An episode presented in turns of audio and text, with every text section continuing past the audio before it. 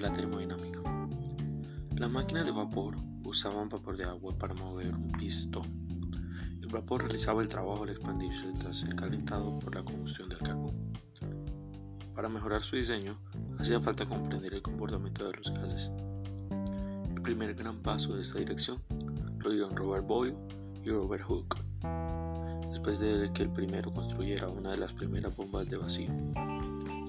Este aparato experimental le permitió determinar la hoy conocida relación entre la presión y el volumen de un gas.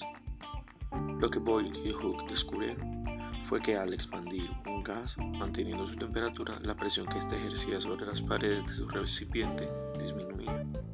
De la misma manera, al reducir el volumen, la presión aumentaba. Esto le llevó a constatar que el producto de ambas cantidades se mantenía constante.